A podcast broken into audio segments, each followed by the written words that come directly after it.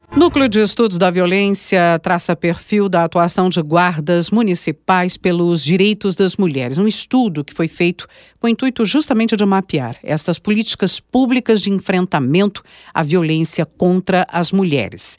E eu vou conversar sobre o assunto com Débora Pitirilo, que é pesquisadora do Núcleo de Estudos da Violência da USP. É a nossa convidada para compartilhar esse importante estudo que vocês fizeram é, a respeito de como as guardas civis então atuam pelo direito das mulheres. Queria que você explicasse para a gente como é que foi feito esse levantamento, é, quantos municípios participaram, responderam às questões, é, quais aspectos foram analisados. Primeiro, em relação aos municípios, esse primeiro contato para levantamento de informações. É, para fazer esse mapeamento, a gente fez a pesquisa em duas partes, né?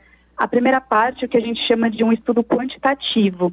É, então, nós contatamos 117 municípios do estado de São Paulo através da Lei de Acesso à Informação. E dessa forma a gente conseguiu levantar, é, por exemplo, ano de fundação da Guarda Municipal, o, a quantidade de agentes que atuam na guarda, a quantidade de efetivo feminino, se a guarda é armada ou não, e se os municípios possuem algum tipo de programa de prevenção que seja encabeçado pela Guarda Municipal, né? Então, no âmbito da segurança pública. É, numa segunda parte, depois do retorno desses municípios, né, a gente fez um estudo qualitativo, onde a gente selecionou alguns municípios para entrevistar, conversar de forma mais qualificada, né, detida, é, com os agentes que atuam nos programas, que fazem o programa acontecer no dia a dia, para saber maiores detalhes, né. Então, nessa segunda parte, a gente contatou oito municípios para poder conversar de forma mais aprofundada. E que municípios foram esses, Débora? É, então, dos 117 municípios que a gente encaminhou, né, a parte quantitativa, 67 responderam ao, ao, ao nosso pedido, né, de lei de acesso à informação, e desses, 30 municípios é, afirmaram ter algum tipo de programa de prevenção uhum. da violência doméstica é, das guardas municipais. Desses, nós selecionamos oito, né? Que foi Diadema e Itacoaxetuba, na Grande São Paulo, Guarujá, Santos e São Vicente, no litoral, e Indaiatuba, Jundiaí e Piracicaba, no interior. Uhum.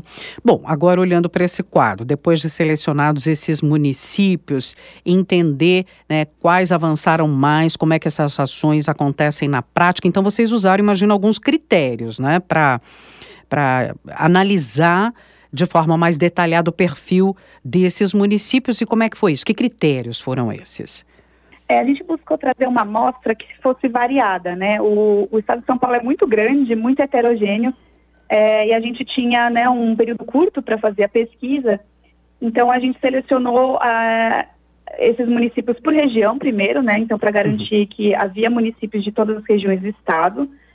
São municípios de portes diferentes, né? Tamanho de população diferente é, e também de rede de serviços de atendimento, né? E programas que estavam em estágios diferentes de implementação. Então, nós temos, por exemplo, dentro desses oito, né? O município de Itacoaxetuba era o que tinha o programa mais antigo, que foi uhum. estabelecido em 2016.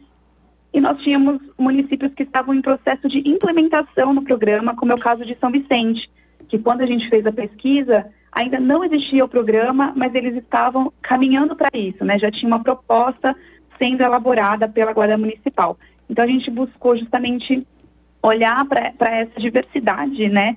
Tanto no perfil do município em si, quanto no perfil do programa de proteção. Uhum. Débora, então eles tinham em alguma medida ações já com base é, nesse foco que vocês quiseram entender, que é a defesa do, dos direitos da mulher. Então, queria que você falasse um pouco da Lei Maria da Penha, é, também dessa hum, guarda, patrulha Maria da Penha, que existe em alguns municípios, ou guarda, como é que isso funciona? O programa Ronda Maria da Penha. Ronda Maria é, da Penha. Uhum. Ele busca atuar num eixo específico da, da lei, né, que é justamente garantir que as medidas de proteção sejam cumpridas, né, sejam uhum. obedecidas. Então, quando a mulher é, busca os serviços, é, seja da polícia, seja direto no judiciário, ela faz uma denúncia né, de que ela está sofrendo uma violência, ela pode requisitar uma medida protetiva. São vários tipos de medida que a Lei Maria da Penha é, oferta, a, a, que a gente conhece mais é justamente esse distanciamento do agressor, né? Então, você proibir é, o agressor de chegar próximo dessa mulher é, é, por um período determinado. Uhum. As rondas, elas vão justamente é, monitorar se esse tipo de, de medida está sendo cumprida. Então, o que acontece? Em geral, né, nos municípios que a gente observou, a mulher, a partir do momento em que ela recebe a medida protetiva do Poder Judiciário, a Guarda Municipal recebe essa informação. Olha, essa mulher está agora com medida protetiva. Então, ela entra em contato com a mulher e convida né, para participar do programa. Explica como o programa funciona, pergunta se ela quer participar ou não. Uhum. Ela pode recusar se ela não quiser, e isso não impacta a medida protetiva dela, né? Ela continua tendo a medida.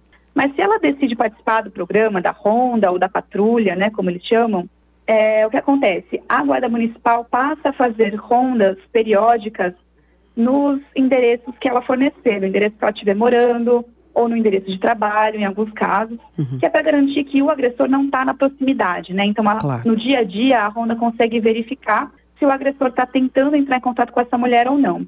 Além disso, quando ela entra em contato, quando a ronda entra em contato com as mulheres, ela consegue conversar, né, de forma mais é, reservada com essa mulher, saber se está tudo bem, se houve alguma, alguma tentativa né, do agressor entrar em contato ou não.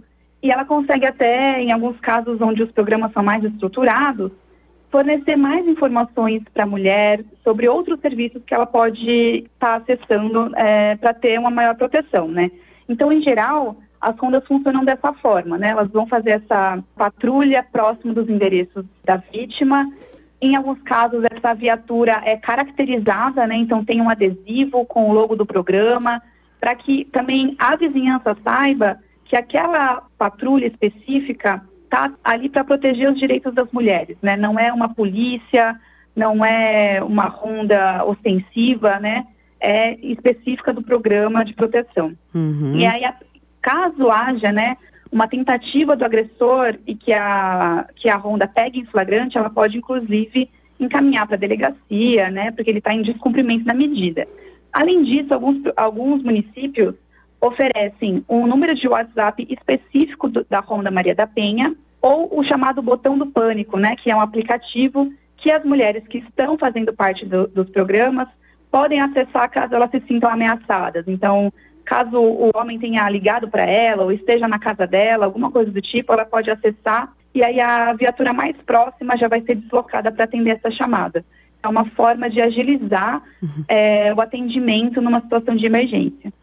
Para a gente começar a concluir, então, esse levantamento feito por vocês, esse mapeamento, tendo aí, como você explicou para a gente, uma atenção especial à questão da fiscalização das medidas judiciais, na avaliação de vocês, vem funcionando, apesar das diferenças locais, né, das estruturas dessas guardas, vem funcionando no sentido de garantir o direito às mulheres é, é, e também de afastar esses agressores, enfim, é, pelo menos hum, proporcionar uma, um, uma questão de segurança para a vítima. Quer dizer, isso está funcionando na prática depois desse mapeamento que vocês fizeram, Débora? Então, Roxane, um problema que a gente encontrou nesses programas é uma dificuldade justamente de registrar os dados do próprio programa. Foram poucos os municípios que for, conseguiram fornecer para a gente é, alguma estatística do programa, sabe? Uhum, uhum. A quantidade de mulheres que, que eles atendem, se houve né, a quantidade de medidas descumpridas. É, a gente não teve acesso a esse dado específico, né, principalmente sobre tentativas dos agressores de revitimizar é, essa mulher. Alguns municípios forneceram dados é, de medidas atendidas, então é um número grande já. Né? Tem municípios que já atenderam mais de mil mulheres desde que existe o, o programa, mas ainda não tem formas de avaliar a eficácia desses programas uhum. no sentido de, de saber se de fato é, a presença da ronda previne é, a entrada do agressor é, na vida dessa mulher de novo, né? Então, eu não vou te dar uma resposta é, direta sobre isso, se funciona ou não funciona, porque a gente não teve acesso a esse dado. O importante que, que eu gostaria de ressaltar, Sim. conversando com os oficiais que estão no dia a dia desses programas, é que na percepção deles, o programa funciona porque ele melhora a confiança da mulher. Ela sente que ela não está sozinha. ela aprende que existem serviços públicos, né, instituições, órgãos públicos que estão do lado dela, que existem justamente para protegê-la e ela entra em contato com os direitos de forma mais ampla, né, que estão presentes na Lei Maria da Penha. Muitas vezes as mulheres não sabem, né, uhum. aonde ela pode ir, Sim. quais são os direitos dela. E quando ela entra no programa, ela passa a ter esse conhecimento. Então ele funciona nesse sentido de como empoderar a mulher, nesse sentido de saber os seus direitos, né, e de saber a, a quem buscar, a quem recorrer caso ela se sinta ameaçada. Mas nós não temos, infelizmente, no momento, dados de, de reincidência, dados de tentativas né, do, dos agressores de, de entrar em contato com essas mulheres. É, Débora, você está repetindo um problema que a gente já enfatizou em outras entrevistas aqui, que são as questões da, das avaliações, do levantamento e da avaliação posterior das políticas, né? Exato. Dessas políticas públicas. Como é importante ter essas informações para poder melhorar o programa. De toda forma, Está é, aí o levantamento, o Núcleo de Estudos da Violência, mostrando que boa parte desses municípios analisados tinha algum programa ou ação de prevenção da violência contra a mulher, baseado na Lei Maria da Penha. Débora, nós podemos voltar ao assunto, mas eu quero agradecer muitíssimo os esclarecimentos prestados aqui pela Débora Fitirilo, que é pesquisadora do Núcleo de Estudos da Violência da USP. Muito obrigada e até de uma próxima oportunidade. Obrigada, Roxane. Até a próxima.